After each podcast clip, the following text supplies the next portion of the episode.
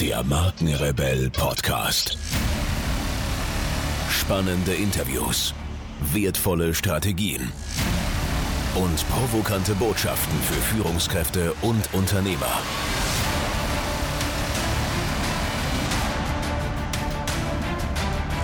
Stell dich den Herausforderungen der Digitalisierung und setze als Marke ein Zeichen.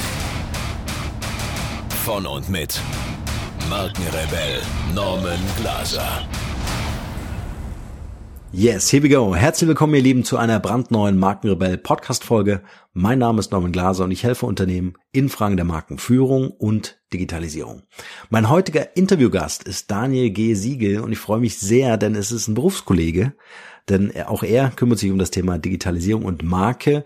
Und äh, was ich sehr schön finde, ist, in seinen Keynotes, in seinen Vorträgen bringt er eine Parallelität oder äh, schaut einfach, wie war die Entwicklung von früher zu heute, ist äh, heute wirklich alles so schnelllebig? Es hat sich wirklich alles so wahnsinnig verändert und inwieweit sind Unternehmen gefordert, diese ständigen Trends und Veränderungen mitzumachen.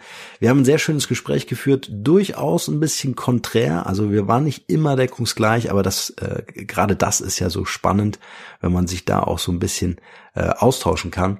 Äh, freut euch also auf ein tolles Interview. Wir haben es in zwei Teile geteilt, weil es so unglaublich lang geworden ist.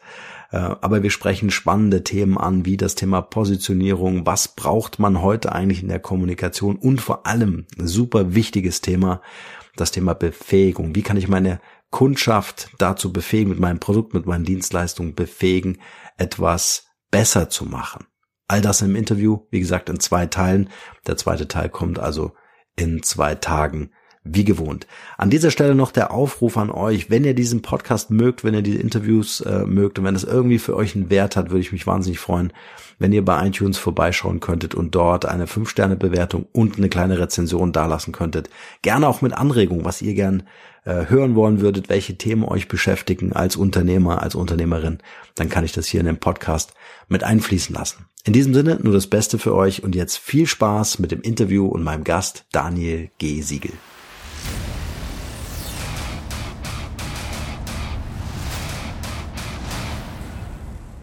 Hey, freut mich sehr, dass du hier in den Markenrebell Podcast gefunden hast und ich freue mich tierisch auf ein geiles Interview mit dir, weil es heute um das Thema Marke und Marketing geht, aber auch so aus deiner Perspektive des Unternehmerdasein für alle Zuhörer.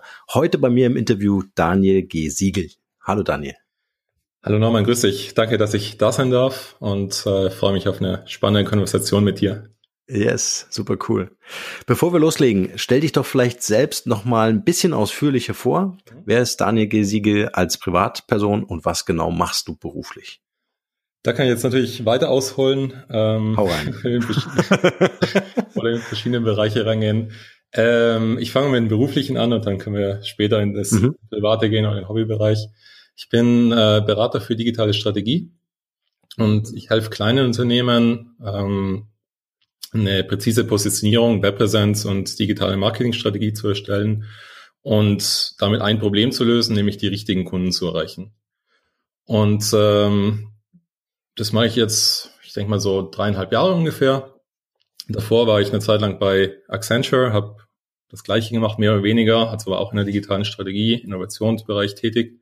Und nochmals davor ähm, habe ich zusammen mit Bruder, meinem Bruder und zwei Freunden Not Just a Label gegründet das ist die mittlerweile weltweit größte Plattform für junge Modedesigner mit, ich glaube, knapp 30.000 Designern aus mehr als 150 Ländern mittlerweile. Wow. Und genau, davor habe ich irgendwann mal studiert oder so dazwischen. Und das ist zumindest mal so der berufliche Werdegang von, von vorne weg. Mhm. Ja, wer bist du so als, als Privatmensch? Was machst du so privat? Das ist natürlich auch eine, eine, eine schwierige Frage. Also grundsätzlich, ich komme mal aus, aus Italien, aus dem schönen Südtirol. Konkret oh, nice. Ähm, irgendwann hat es mich mal nach Deutschland verschlagen, da habe ich versucht, ein paar Mal abzuhauen. Ähm, war eine Zeit lang in London, eben im Startup, war dann auch eine Zeit lang in den Staaten. Und immer wieder hat es mich dann zurückgezogen und ja, wohne und arbeite jetzt mittlerweile in München und kann das eigentlich so mittlerweile meine, meine Heimat nennen. Ähm, Vielleicht zwei, zwei Sachen, was ich so privat mache. Ich habe ähm, mir eben damals, wie ich in den USA war, so einen Kindheitstraum erfüllt, äh, nämlich meinen Pilotenschein. und habe den gemacht und versuche jetzt immer wieder mal, wenn schönes Wetter ist, mal mit ein paar Freunden rausgehen zu fliegen. Wie geil und ist das denn? Jetzt weißt du auch, warum ich nach dem Privaten ja. frage, ne? Aber da musst du uns gleich noch was erzählen. Ja? Ich, ich sehe schon, wir, wir sprechen nur eine Stunde übers Fliegen, oder? ja. ja. Genau, und eine zweite Sache, was ähm, ich sag mal sehr viel Zeit bei mir einnimmt, ist äh, Taekwondo. Das mache ich auch schon mittlerweile seit, ich glaube, so elf, zwölf Jahre. Ähm, mittlerweile auch Schwarzgurt. Und genau, das ist halt mein sowohl äh, ich sag mal, geistlicher als auch sportlicher Ausgleich zum, zum Berufsleben und zum sonstigen Tun. Schwarzgurt ist natürlich krass. Da muss ja echt schon ein paar Jahre dabei sein, ne? Ja. Also man, man sagt so, drei, vier Jahre ist so für die, für Leute, die richtig viel Talent haben. Ich denke, sowas wie fünf, sechs Jahre könnte eigentlich jeder das schaffen aber bedeutet halt auch dementsprechend jede Woche zwei, dreimal ins Training Minimum. Ja. Was hat dich so fasziniert am Kampfsport? Ich habe auch Kampfsport jahrelang gemacht, deswegen finde ich es ganz spannend. Ähm, wie gesagt, also ich glaube, diese geistliche Anstrengung, die da mitkommt. Also ich meine, sportlich natürlich pause ich komplett aus, aber dass da auch noch so eine, so eine Komponente dabei ist, die, weiß nicht, so Richtung Meditation fast schon geht. Also einerseits dieses Repetitive, also du wie, wie so in diesen Karate-Kid-Filmen, du, du haust halt tausendmal auf irgendwas drauf, dass du es halt irgendwie kannst und dann kannst du es immer noch nicht. Und außer diesen, diese Veränderung, die man dadurch sieht, das, das ist, glaube ich, so die spannende Komponente, die mich da immer noch dabei hält. Ja. Bist du auch so vom Typ Mensch jemand, der dann auch so für sich am Meditieren ist? Also, dass du das auch neben dem Sport so in deinen Tagesablauf eingebaut hast? Nein, gar nicht, tatsächlich. Ähm, also ich ah, ja. viele Freunde von mir, die das machen und immer, immer gesagt mhm. haben, ich probier's mal aus oder so. Aber ich habe dann immer gesagt, so das Training ist für mich die Meditation, ähm, mhm. wo ich es oft merke, wenn ich irgendwie, kennst du ja selber, du hast irgendwie viel zu tun oder irgendwie gerade ein Problem oder ausgebrannt oder wie auch immer. Und da fällt mir immer wieder auf, nach, nach einer Stunde Training bist du wieder komplett neu geboren und fragst dich, welches Problem überhaupt vorher da war. Mhm. Ja. ja, aber sehr cool. Guter Ausgleich.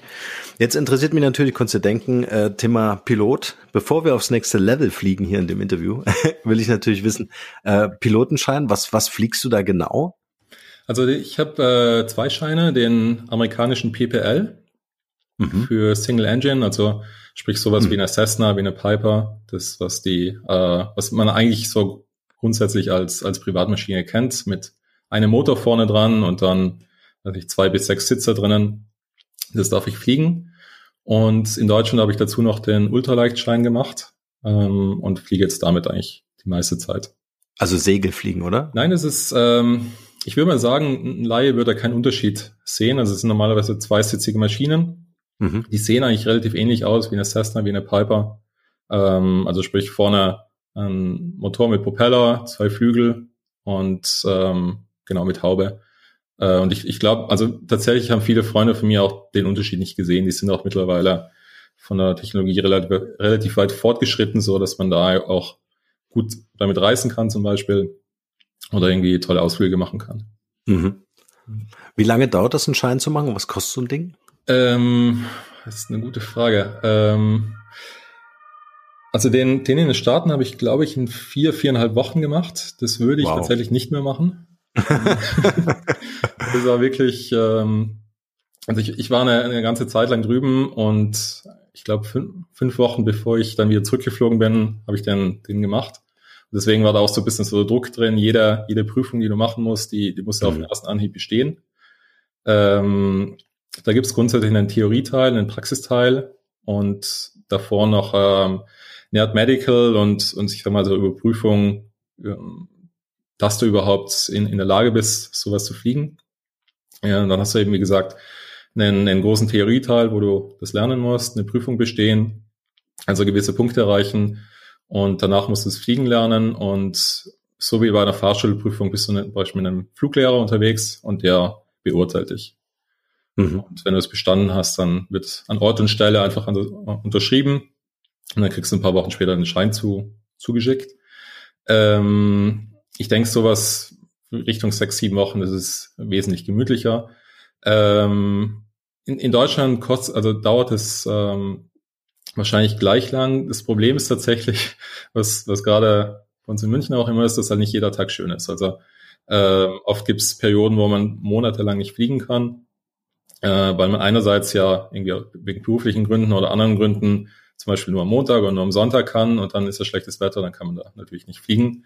Das ist, äh, das war zum Beispiel ein Grund, warum ich das in den Staaten gemacht habe, weil man wirklich jeden Tag fliegen kann. Ja. Hm. Und äh, aber in, in Deutschland wurde der Schein dann anerkannt, musstest du nicht nochmal neu machen? Also ich, ich habe jetzt nicht den deutschen Privatpilotenschein, sondern einen Ultraleichtschein und da konnte ich natürlich ah. einen großen Teil übernehmen. Ah, cool. Okay. Genau. Und das habe ich eigentlich vor allem aus, aus Kostengründen gemacht. Ähm, da, da merkt man auch, dass in den Staaten das noch, ein, noch was ganz anderes ist. Also da habe ich teilweise 60, 80 Dollar pro Stunde gezahlt. Mhm. Ähm, damals noch wieder Dollar wirklich in, sagen wir, einen schlechten Kurs oder gut, guten Kurs für mich hatte. Und ähm, ja, in Deutschland schaut man da für die gleiche Maschine schon eher auf 160 bis 200 Euro pro Stunde. Und das muss man natürlich auch erstmal einerseits verdienen und andererseits ausgeben wollen. Ja, ja klar. Das ist natürlich ultraleicht sehr viel äh, ökonomischer. Ja. Und äh, wie läuft das in Deutschland? Äh, teilen sich mehrere Leute dann wahrscheinlich eine Maschine ne? und die ganzen Wartungsarbeiten und Kosten? Ähm, kommt Oder an, eigene? wirklich. Also ähm, da gibt's verschiedenste Möglichkeiten. Also es ist kostengünstig natürlich ein Verein, wo mhm. ein Verein einfach zwei, drei Maschinen hat und man leistet gewisse Arbeitsstunden im Jahr und darf dafür dann einfach zu einem Obolus fliegen oder vielleicht sogar kostenlos, je nachdem, wie der Verein das handhabt. Es gibt Flugschulen, wo die Maschine von der Flugschule gewartet wird und man zahlt dann einfach ein Fixum beispielsweise. Mhm. Oder es gibt ähm, Leute, die kaufen sich alleine zu zweit, zu dritt, zu viert äh, eine Maschine und ähm, ja, schauen dann wirklich selber auch, also die legen auch wirklich dann selber Hand an. Mhm. Genau. Sehr spannend. Also hat mich selber interessiert, deswegen die vielen Fragen. Jetzt müssen wir äh, abbiegen oder landen auf dem Thema von, von heute. Jetzt hast du ja ein bisschen erzählt, so aus deiner Historie heraus, hast selber ein Startup aufgebaut, weißt also, was dazugehört, die ganzen Ups und Downs äh, kennst du, ähm, äh, bist auf der Welt auch rumgekommen. Ähm, wie nimmst du mal so von der Außenperspektive so in Deutschland die Unternehmen wahr, die du betreust hinsichtlich Digitalisierung? Mhm. Wo ist denn aus deiner Sicht da, wo sind da mögliche Engpässe? Wo gibt's äh, Fortschritte, Entwicklungen, die du vielleicht beobachtest? Einfach mal so deine Perspektive auf das Thema. Ja. Ich glaube, äh, wir haben grundsätzlich mal die Digitalisierung nicht verstanden. Und ähm, das sage ich grundsätzlich zu allen Unternehmen. Ähm,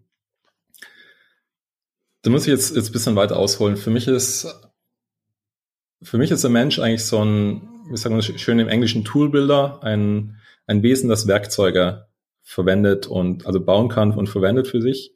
Und das ist eigentlich auch das, das einzige, wenn man so sagen darf, Tier oder, oder Lebewesen, was äh, wirklich Werkzeuge aktiv verwenden kann. Und das geht so in dieser Philosophie von, von Marshall McLuhan. Ich weiß nicht, ob du von dem mal gehört hast. Ähm, der hat sich recht viel, sagen wir, in diese Medientheorie ähm, abgehalten, hat ein paar Bücher dazu geschrieben, viele Vorträge, war auch ein, glaube ich, ein Professor. Und ähm, der hat dieses, dieses Buch Extension of Man geschrieben, wo seine Auffassung war, jedes Werkzeug ist praktisch eine Erweiterung von, von uns Menschen. Als ganz konkretes Beispiel vielleicht ein Hammer oder ein, ein Faustkeil ist eine Erweiterung vom Arm. Das ermöglicht härter und genauer zu schlagen. Vielleicht ein Fahrrad ist eine Erweiterung von, von den Beinen und ermöglicht uns mit weniger Energie weiterzukommen oder vielleicht schneller irgendwo hinzukommen. Und so sehe ich auch irgendwie den Computer so ein bisschen als Erweiterung, ähm, Erweiterung unseres Gehirns, dass es ermöglichen sollte, ich sag mal so, Gedanken zu sortieren oder Gedanken zu denken, die vorher nicht möglich waren. Mhm. Und unter dem Gesichtspunkt ähm, sehe ich momentan ganz, ganz wenig Innovation. Und das nicht nur in Deutschland, sondern auch global. Ähm, ich weise nur mal kurz darauf hin, wenn wir jetzt mal ich sage mal, so globalere Krisen ansehen, sei es jetzt die Klimakrise oder, oder Flüchtlingskrise oder politische Situationen wie Brexit oder Trump, wir haben momentan nicht mal die Möglichkeiten, solche, solche Dinge zu verstehen. Und ähm, ich, ich glaube, das sieht man so auf politischer Ebene auch, dass diese einfachen Wahrheiten mittlerweile lieber gehört werden als irgendwie grundsätzliche Erklärungen von, von diesen Problemen. Und ich, ich sehe, sehe da wirklich eine, ein großes Potenzial ich sag mal, von allgemein Digitalisierung, konkret vom Computer, der uns ein Werkzeug geben könnte, um solche Probleme zu verstehen und dann vielleicht sogar Lösungsansätze anzuführen. Und das ist natürlich auf dem globalen Level, aber auch komplett ähm, wahr bei, bei kleinen Firmen, bei großen Firmen. Ähm, nehmen wir nur mal an, kleines Beispiel. Ähm, die Datenmenge, die in CRMs, also Customer Relationship Manager Tools mhm. drinnen sind. Ähm, also sprich, ich sage mal, dein, von deinem Telefonbuch bis zu eben diesen CRM von großen Firmen, da sind so viele Daten drin, die einfach nicht mehr relevant sind. Und ähm, vielleicht nochmal auch, wir hatten ja genau das gleiche Beispiel, also wir waren ja in, in Kontakt vor unserem Gespräch jetzt mhm. und ich habe beispielsweise immer noch nicht deine, was nicht, deine Handynummer oder deine, deine E-Mail-Adresse oder sowas in meinem Adressbuch. Und da frage ich mich jetzt eigentlich, warum nicht? Weil wir waren ja in Kontakt und eigentlich mein Handy, mein Computer, die wissen alle, dass, dass wir in Kontakt sind. Und angenommen, ich müsste dich jetzt kurz anrufen, vielleicht vor dem Gespräch, um zu sagen, ich bin zu spät oder sowas, gäbe es jetzt momentan für mich keine Möglichkeit, außer vielleicht zu hoffen, dass du irgendwie in deiner E-Mail eine Signatur drinnen hast und ich die Nummer anrufen kann. Mhm. Gleich, gleich, das gleiche Problem hat man in den Unternehmen auch, also wie viel ähm, alte Kunden, neue Kunden, Interessenten in den Systemen drin sind mit, mit falschen Adressen, falschen Nummern, äh, falschen Arbeitsplätzen und so weiter. Das ist nur so als, als, als kleines Beispiel, dass wir eigentlich sehr viel weiter sein könnten, als wir eigentlich sind. Hm. Ist interessant, ähm, weil das erinnert mich gerade so an das Thema Qualität. Ja, also ähm, das das entspricht ja auch ungefähr den Äußerungen, wie ich habe eine E-Mail-Liste von 300.000 Kontakten. Ja, aber ähm, wie hoch ist die Interaktion? Wie hoch ist die Öffnungsrate? Ja, also das sind ja dann immer noch mal ganz andere Fragen. Oder ähm, welche Qualität haben wirklich die Daten, äh, die ich in meinen Systemen pflege, ob CRM, ERP oder was auch immer?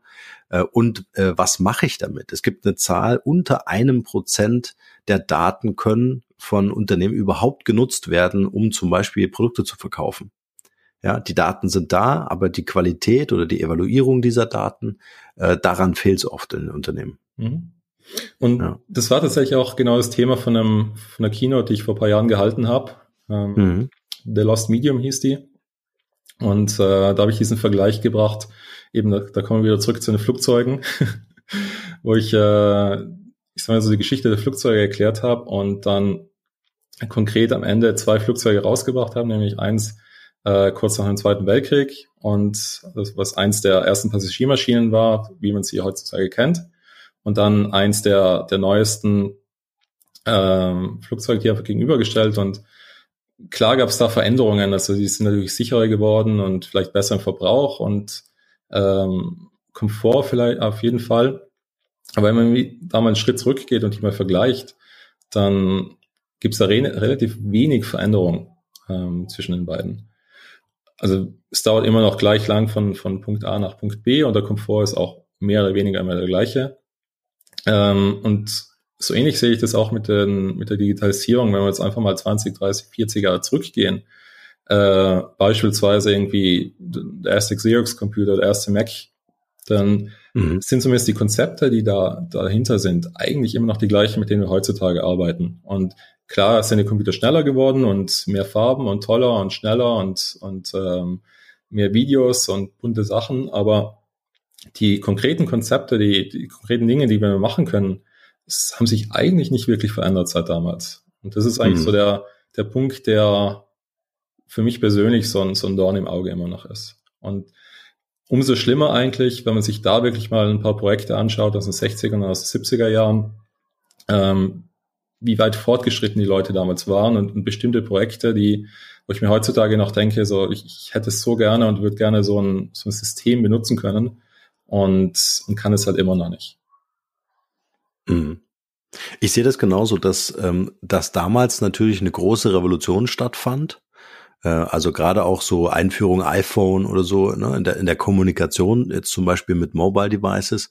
Und wenn man sich das iPhone oder die Entwicklung des Smart, der Smartphone-Telefonie oder Kommunikation anschaut, dann ist das natürlich eine gewisse Evolution, die stattfindet. Ähm, für mich stellt sich die große Frage, äh, des Innovierens von Unternehmen. Ähm, ich habe irgendwie so ein bisschen das Gefühl, vielleicht geht's ja ähnlich, äh, dass die Unternehmen da draußen so in zwei Klassen eingeteilt werden. Das eine sind die Startups, ne, das sind die, die hippen, äh, äh schicken äh, äh, Leute, die, die mit einer echten Innovation, vielleicht aus, auch mit einem disruptiven Konzept auf den Markt kommen ähm, und sang- und klanglos untergehen, weil zum Beispiel in Deutschland äh, die Finanzierungsrunden fehlen oder die, die Gelder fehlen, wie zum Beispiel in, in Asien, China oder in, in Amerika. Äh, und dann gibt's die anderen Unternehmen, kleine mittelständische Unternehmen bis hin zu Konzernen, die nicht mehr innovieren oder ähm, vielleicht auch nicht wissen, wie. Also die, die, den irgendwie so dieser Impuls oder diese Prozesse fehlen. Ähm, wie kann man wirklich in der eigenen Branche äh, was Neues erschaffen? Äh, sondern dass sie eher so im Prozess des Adaptierens sind. Ne? Also eher so dieses Thema, hey, Hauptsache zehn Prozent Wachstum im Jahr oder Wachstum, äh, äh, Umsatzsteigerung beispielsweise. Siehst du das ähnlich? Ja, also ich glaube, da ist grundsätzlich eine, ich sage mal, eine größere Offenheit, ähm, vor allem in den Staaten da, als in Deutschland. Und ähm, was ich da oft irgendwie nicht sehe, da können wir sicher noch später, später nochmal drauf eingehen, Stichwort Positionierung dass ähm, vor allem deutsche Unternehmen eher versuchen, so diesen bereits gegangenen Pfad ähm, nachzugehen und eben diese Optimierung vorzunehmen, anstatt diese Disruption. Und ähm, das klingt jetzt immer so, so groß mit Disruption versus Innovation. Äh, muss es gar nicht sein, sondern es, es geht eigentlich darum, wirklich um einen, darum, einen Fokus auch zu setzen, zu sagen, mein Unternehmen oder ich stehe für was, wir stehen für eine bestimmte Zielgruppe, wir stehen dafür, bestimmtes Problem für diese Zielgruppe zu lösen. Und da fehlt, glaube ich, ganz oft, oft der Mut ähm, dazu. Mhm. Und ich meine, das ist natürlich auch eine Sache, die ich mit, mit meinen Kunden mache, also Positionierungsworkshops, um herauszufinden, wer ist denn eigentlich die Zielgruppe und welches Problem lösen wir für die. Ähm, da habe ich schon sehr oft mit, ich sag mal so, Ängsten zu tun, äh, Befürchtungen, dass der Plan nicht aufgehen würde. Ähm, und gleichzeitig ist es aber genau der unausweichliche Pfad. Also wenn man einfach immer nur Leuten hinterherrennt, die was schon was gemacht haben, dann, dann wird man selber auch nie wirklich zu dem Erfolg finden, den man sich eigentlich wünscht. Ja, ja. Ich muss an dieser Stelle ganz kurz unterbrechen. Ich werde immer wieder gefragt, ob ich auch Podcast-Coachings anbiete, in denen ich meine Erfahrungen, Methoden und Strategien weitergebe und ob ich bei der Umsetzung weiterhelfen kann. Was ich mit dem Markenrebell und über 70.000 Hörern pro Monat bereits erfolgreich geschafft habe, möchte ich nun mit dir teilen. Da mein Kalender ständig überfüllt ist und ich mit Leuten arbeiten will, die wirklich in die Umsetzung kommen wollen, sind meine Zeitfenster begrenzt. Bewirb dich also jetzt gleich für mein Podcast Mastery Coaching. Mehr dazu unter markenrebell.de slash Podcast. Den Link findet ihr natürlich auch wie gewohnt in den Shownotes zu dieser Podcast-Folge. In diesem Coaching werden wir uns ganz intensiv mit dir als Marke und deinem Business beschäftigen. Es gibt Praxis, Praxis und nochmals Praxis. Du kannst mir alle Fragen stellen und alles das, was ich dir erzähle, kannst du sofort umsetzen. Also gib dir als Marke eine Stimme. Jetzt ist genau der richtige Zeitpunkt dafür. Und nun geht's weiter hier.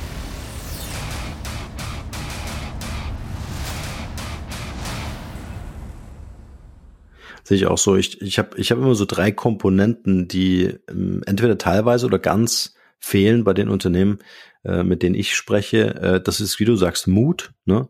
Du hast es auch schon angedeutet, das Thema Mindset. Ne? Also, dass ich einfach auch von meiner Denke her eine andere Einstellung brauche ähm, äh, was, was, was Neues und was Digitales zu machen. Und das dritte ist für, sind für mich Digitalkompetenzen. Wenn die natürlich auch fehlen, ja, dann habe ich natürlich entweder gar keinen Zugang oder eher Angst. Ja, selbst wenn ich den Mut aufbringen würde, fehlt es mir dann vielleicht auch an der Umsetzung oder an der Idee, mit wem ich das machen kann. Mhm. Ähm, jetzt mal so einen ganz krassen Move auf die Positionierung, weil ich denke, das ist so der, der, der Kern der Marke und ein, ein wichtiges Statement nach innen gerichtet zu den Mitarbeitern, also aber auch nach außen natürlich in, in der Präsenz, in der externen Kommunikation. Ähm, würdest du sagen, dass das, dass der digitale Gedanke, das digitale Geschäftsmodell oder die Unterscheidung, eine Differenzierungsstrategie in der Position schon mitschwingen muss? Ja, also für mich ist die Position das Fundament. Ähm, wenn die nicht klar ist, glaube ich, brauchst du auch kein Unternehmen starten, brauchst du nicht selbstständig machen äh, und so weiter, weil es eigentlich dann wirklich von, von wirtschaftlichen Schwankungen abhängig bist. Ähm, grundsätzlich sind da zwei, zwei Dinge, die gerade im Digitalen spannend sind. Also zum einen ist die Welt, sagen wir mal, vergoogleized worden. Ähm, damit meine ich, angenommen, du willst morgen irgendwas ganz Obskures machen, ähm, was ich irgendwie selber, selber irgendwie einen Schrank schreinern oder sowas, dann kannst du dir ziemlich sicher sein, dass du vielleicht ähm, einen YouTube-Kanal finden wirst oder vielleicht irgendwie einen Blog oder eine Webseite, wo, wo Profis wirklich dir erklären, wie du von null auf dieses Schränkchen schreinern kannst, obwohl du zum Beispiel keine Ahnung hast. Und äh, für jedes Nischenthema kannst du mittlerweile die beste Information der Welt finden, die meistens eben auch noch kostenlos ist. Und dann stehst du natürlich jetzt mit deiner Firma hier daneben und sagst, ja, was kann ich jetzt noch anbieten, ähm, wenn die beste Information sowieso schon frei ist. Das ist zum einen. Zum anderen, was, was sehr konkret ist, wenn man beispielsweise Webseiten ansieht, dann sehe ich Webseiten sehr wohl so als, äh, ich sage mal so, inkognito Mitarbeiter, vielleicht so ein Vertriebsmitarbeiter, den, den jedes Unternehmen, mhm. jedes Selbstständige hat, der, mhm. auch wenn du jetzt schläfst oder in einem Meeting bist oder telefonierst, Leuten, die die Webseite besuchen, ähm, erklären, wem, wem du hilfst und, und welches Problem du löst. Und das kennst du ja wahrscheinlich, wenn du irgendwie auf einem Mieter bist oder auf einer Veranstaltung, mit jemandem sprichst und man fragt so, hey, was machst du? Dann hat man ja normalerweise immer so ein, zwei Sätze, die man rausbringt. Und wenn es dich dann so ein fragendes Gesicht ansieht, dann kann man natürlich nochmal drei, vier, fünf Sätze oder ein paar Minuten dranhängen, um es genauer zu erklären, bis eben die Person es wirklich verstanden hat. Und die Möglichkeit hat man bei einer Webseite nicht mehr. Das hat man eigentlich grundsätzlich bei allen digitalen Tools nicht mehr, sondern da muss man klar und prägnant in wenigen Sätzen, in wenigen Worten vielleicht eine kurze Videobotschaft in, in einem Bild darlegen, was man konkret macht. Und das eben so in, in die Worte zu, reinzubringen, die die ideale Zielgruppe ansprechen, das ist natürlich eine, eine schwierige Aufgabe, ähm, vor der es sich viele scheuen. Und ich denke, da, da kommt auch raus, dass eben so viele Webseiten gleich aussehen, beziehungsweise die gleichen nichtssagenden Worte auf ihrer Webseite haben, weil niemand sich so ein bisschen festlegen will. Mhm. und ja, das hat man natürlich mit den zwei Punkten zu kämpfen als, als Unternehmen und äh, muss dafür einfach eine Lösung finden. Ja.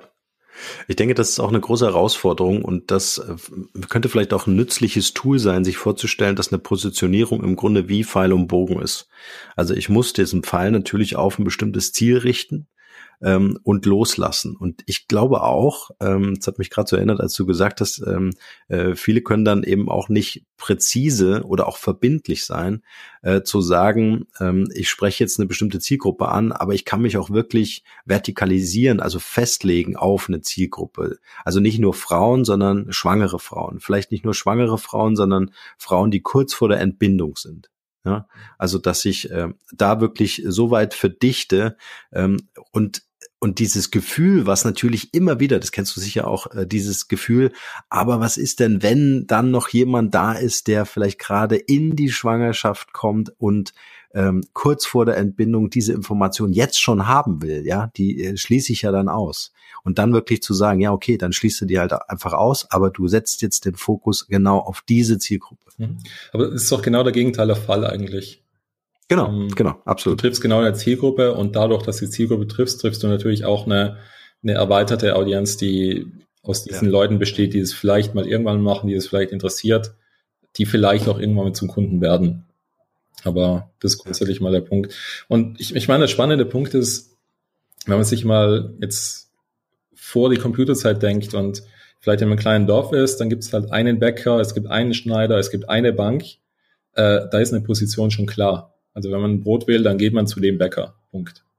Und äh, vielleicht hat der Bäcker im Nachbarsdorf vielleicht die besseren Semmeln, dann ist der so positioniert, dass die besseren Semmel im Nachbardorf kriegst. Aber du bist halt mittlerweile in einer globalen Konkurrenz unterwegs, auch als, als mittelständisches Unternehmen. Und deswegen ist, glaube ich, diese Spezialisierung einfach ein unabdingliches Ding. Ja, ja. Ist auch eine Geschichte, die äh, immer wieder auftaucht, dieses, ähm, ich muss eine echte Alleinstellung mit meinem Geschäftsmodell haben. Ähm, und äh, das widerlegt sich ja eigentlich schon, also ich kann ja durchaus in einer Stadt wie München mehrere Bäckereien haben. Ich glaube, die große Herausforderung in der Positionierung ist einfach, ähm, äh, wie schaffe ich es durch Kreativität einfach anders zu sein als die 25.000 Bäckereien, die es in dieser Stadt gibt. Ja, also dass das eben auch eine Art von Positionierung sein kann. Ich nicht immer danach suchen muss und sagen muss, okay, Bäcker kann ich nicht machen, weil gibt's schon zu viele. Ja. ja. Also ich glaube auch nicht, dass die Konkurrenz mittlerweile das größte Problem von Unternehmen ist, sondern eher die Sichtbarkeit zu ihrer Zielgruppe. Genau, ja, ja, ja, ja. Und Aber auch das ist ja immer eine Angst. Ja, ne? Also die Angst besteht ja immer da und zu sagen, ja, gibt's ja schon. Mhm. Ja. Aber man muss sich genau hingucken. Auf der anderen Seite muss es ja auch was geben. Also wenn du mhm. in einen Bereich reingehst, wo es wirklich niemand gibt, dann gibt es genau zwei Möglichkeiten. Entweder du bist super genial, bedeutet allerdings auch, dass du einige Jahre reinstecken musst, damit deine Zielgruppe das auch versteht. Oder alternativ ist es ein Bereich, wo kein Business möglich ist, weil einfach vielleicht die Margen zu klein sind oder zu große Einsätze nötig und so weiter. Und äh, ich denke mal, die beide Möglichkeiten sind äh, nicht die präferierte Wahl, wenn man jetzt einfach ein, ein gut laufendes Unternehmen da irgendwo hinbringen möchte. Für Disruptionen natürlich, aber das ist natürlich ein anderes Mindset und ein anderes Setting, wo man da reingeht. Da will man natürlich schon in Bereiche rein, wo, wo noch niemand war. Aber auch dann, ähm, es gibt dieses Wort Traction, muss man eben so eine, ja, Interesse generieren können. Ja. Jetzt, äh, dann frage ich dich, in, in der Zeit, in der wir nun mal leben, Hochgeschwindigkeit, ne? also das ist ja irgendwie gefühlt wie im ICE oder so, äh, auf der ähm, äh, auf dem Speedway. Ähm, Positionierung, ich erinnere mich, vor 15 Jahren war das ja ein Prozess, den hast du halt einmal gemacht. Ja.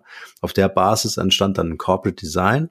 Das ganze Ding hast du dokumentiert in einem Corporate Design Manual. Ja, das hast du abgeheftet in einen Leitsordner und hast das dann, weiß ich nicht, wenn der Vorstand oder die Geschäftsführung gewechselt hat, irgendwie wieder rausgeholt nach fünf Jahren, um es zu überarbeiten. Wie sieht es heute aus, Positionierung? Wie oft arbeite ich an diesem Thema? Ja. Ich, ich hänge mich da gerade ein bisschen auf in dieser schnelllebigen Welt. Ähm, mhm. Mach mal. ich glaube einfach nicht dran, muss ich ganz okay. ehrlich sagen. Ähm, ich sehe, was du meinst, diese ganzen Hypes, diese ganzen neuen Technologien von Blockchain AI und dann kommen irgendwie die, die selbstfahrenden Autos und dann vor Jahr war irgendwie IoT und dann davor war irgendwie Cloud und so weiter. Ähm, für mich ist es eine große Marketingmaschinerie. Unter anderem habe ich das selber mitgewirkt bei Accenture, wo wir jedes Jahr eine Technology Vision geschrieben haben mit so diesen neuen Technologien und sind dann zu Kunden gegangen und gesagt, wie, du hast von dieser Technologie noch nie gehört, wird höchste Zeit. Ähm, also es ist, es, es kommt ein großer Hype irgendwie zustande übers Jahr, also eigentlich über jedes Jahr, wo einfach ein oder zwei Technologien gepusht werden und jeder, der ähm, ich sag mal, was, was dagegen sagt, wird entweder als, als Narr oder als Idiot bezeichnet, mhm. weil es entweder nicht verstanden hat oder äh, nicht begreifen kann, wie, wie toll diese Technologie ist. Aber wenn wir uns mal grundsätzlich anschauen, was sich gerade in den letzten Jahren verändert hat, sondern gerade im Marketingbereich, dann ja, ist es eigentlich relativ wenig, muss man mal sagen. Mhm. Ähm, ich erreiche die Leute immer noch über, über, also vielleicht die Kanäle ändern sich ja, aber wie ich meine Zielgruppe anspreche, wie ich mit denen kommuniziere, wie ich Vertrauen und Beziehungen aufbaue. Das, und das, das sind, glaube ich, gerade die, die wichtigen Punkte, was ich mit meinen Kunden tatsächlich machen muss. Das passiert immer noch über menschlichen Kontakt. Und ja, Technologie kann dabei unterstützen, das kann bestimmte Prozesse automatisieren, bestimmte Prozesse besser machen, vielleicht auch meine Reichweite erhöhen, aber sie kann unmöglich diese menschlichen Prozesse ersetzen. Und mhm. von dem her, wenn, wenn, du sagst, früher hat man das so gemacht, ist mittlerweile, also ist meine Meinung auch noch, dass es eigentlich relativ gleich ist. Eine Positionierung ist ähm, eine Sache, die, die auch zehn Jahre mal halten muss, vielleicht auch sogar 20 Jahre, beziehungsweise in, in fünf bis zehn Jahren, Jahresabständen kann man nochmal drüber schauen und, und mal überlegen, muss ich da was verändern oder muss ich da, oder kann ich es gleich lassen? Bedeutet, diese Positionierung steht hinter dem, was ich eigentlich mache und da vorne gibt es noch vielleicht eine schnelllebige Ebene, wo ich einfach dieses grundsätzliche Positionierungsstatement, was ich habe, immer noch bis dann verfeinern kann, anpassen kann und so weiter. Ähm, da fällt mir tatsächlich eine, eine, spannende Geschichte ein. Ich weiß nicht, ob die, ob die stimmt oder ob die wahr ist. Ähm, auf dem BMW gibt es ja beispielsweise diesen Slogan äh, Freude am Fahren, den kennst du sicherlich. Mhm. Mhm. Und ich habe damals Gerücht gehört, dass scheinbar irgendwo in der BMW Hauptzentrale soll es ein Safe geben und da ist so ein Positionierungsstatement scheinbar eingeschlossen und da hat wirklich nur der oberste Vorstand Zugriff drauf und aus diesem, aus diesem Statement werden dann eben solche Sätze wie Freude am Fahren abgeleitet. Die ganzen ähm, ganze Kommunikation wird abgeleitet und so weiter. Und fand ich eine, eine spannende Geschichte auch aus diesem ähm, Gesichtspunkt raus, dass man einfach sagt, man, man fokussiert sich mal grundsätzlich auf eine Positionierung, die bleibt auch mal für zehn Jahre da. Und mhm. klar kann ich mir dann über bestimmte Trends, über bestimmte neue Produkte, neue Dienstleistungen ähm, Gedanken machen und da natürlich auch reingehen, aber diese Positionierung wird ja davon eigentlich nicht ähm, angetastet. Das ist die Frage. Also ähm, da bin ich interessanterweise anderer Meinung oder äh, weich davon ein Stück weit ab. Ich bin mit dir völlig d'accord, dass es äh, so ein Fundament braucht. Ne? Also so die ureigenste Idee des Unternehmens, warum sind wir eigentlich hier angetreten? Mhm. Also da glaube ich auch, dass es eine Konstanz braucht und äh, das natürlich auch Teil der, der Positionierung sein muss. Ähm, ähm, aber wenn ich, sagen wir mal, die Essenz des Unternehmens in, in einen Safe einschließe, ja, ähm, und aus meinen Mitarbeitern auf diese Weise nur im begrenzten Maße oder überhaupt gar nicht, ne, weil sie keinen Zugriff drauf haben, äh, keine Markenbotschafter mache, die das ganze Thema auch mitwirkend entwickeln, dann äh, bin ich halt einfach noch in dem Modell der Industrialisierung, der Pyramide, ne, wo oben in der, im, im Elfenbeinturm äh, Zugriff auf wichtige Informationen, auf die DNA des Unternehmens äh, ist. Und ich habe als Mitarbeiter ähm, jetzt gerade in diesem, in dieser, dieser hochkommunikativen Zeit, in der wir leben, ähm, einfach auch das Bedürfnis habe, ähm, äh, mitwirken zu wollen. Das ist ja so ein Generation Y-Thema, ja. Äh, oft missverstanden oder, oder vielleicht auch gar nicht verstanden, äh, sind es einfach Leute, die sagen, ich möchte in einem Unternehmen arbeiten, in dem ich einen wertvollen Beitrag leisten kann und nicht irgendeine Nummer bin, irgendeine Personalnummer bin. Ja. Ich bin zum Beispiel der Meinung, das Thema Positionierung, aber ich finde das schön, dass wir uns darüber austauschen können, ähm, ist äh, für mich zum Beispiel ein Strategieprozess, äh, der immer wieder rotieren muss. Also ähm, ähm, ich bin auch deiner Meinung, die Technologie hat sich nicht wahnsinnig verändert, aber die Art der Kommunikation hat sich wahnsinnig verändert. Ja, ich bin auch deiner Meinung, dass äh, Artificial Intelligence einfach jetzt für ein kleines mittelständisches Unternehmen einfach nicht relevant ist, ja, zumindest noch nicht. Äh, es müssen erstmal die Hausaufgaben gemacht werden. Äh, Thema Website beispielsweise. Ja, wie oft arbeite ich eigentlich an der Website? Wenn das mein Vertriebsmitarbeiter oder Mitarbeiterin Nummer eins ist, dann muss ich ja ständig äh, an dieser Website wertvollen Content zur Verfügung stellen. muss ja ständig dran arbeiten. Ja. Mhm. Also mit der Safe-Geschichte meine ich jetzt nicht die Organisationsstruktur beziehungsweise Informationspolitik, sondern eher dieses, wir, wir setzen uns mal oder wir definieren mal ein Thema und das ist, dieses Thema ist unsere Positionierung. Und, äh, Aber ist das nicht zugänglich zu machen für Mitarbeiter? Da, da, da bin ich natürlich voll bei dir, dass das natürlich äh, eine Sache ist, die, die im ganzen Unternehmen hm. da sein sollte. Ja. Das, das war nicht die Botschaft, die ich da in dem Beispiel bringen sollte, sondern eher, dass man sich eben auf eine Botschaft fixiert und dass die auch wirklich langlebig ja, okay. ist. Ja, ähm, ja absolut. Ja. Trotzdem ist, ist so eine Positionierungsgeschichte natürlich auch Chefsache. Das kann man natürlich auch nicht ähm, von, von Sehr wichtig. Erwarten. Ja, Sondern da muss man absolut. auch einfach diese mutigen Entscheidungen als, als Geschäftsführer, als Führungsebene treffen und eben auch in Kollaboration mit Mitarbeitern da, dafür einstehen. Also lass uns da gerne noch zwei Sätze mehr dazu sagen, weil das, was du gerade sagst, ist äh, für mich ein ganz wichtiger Punkt, weil ähm, auch das erlebe ich in Unternehmen, dass Workshops gemacht werden, ähm, wo Mitarbeiter gebeten werden, werden zur Positionierung, zur Entwicklung dieser Strategie beizutragen. Und dann hast du Gruppen von unzähligen Menschen, die sich natürlich Gedanken machen, ja.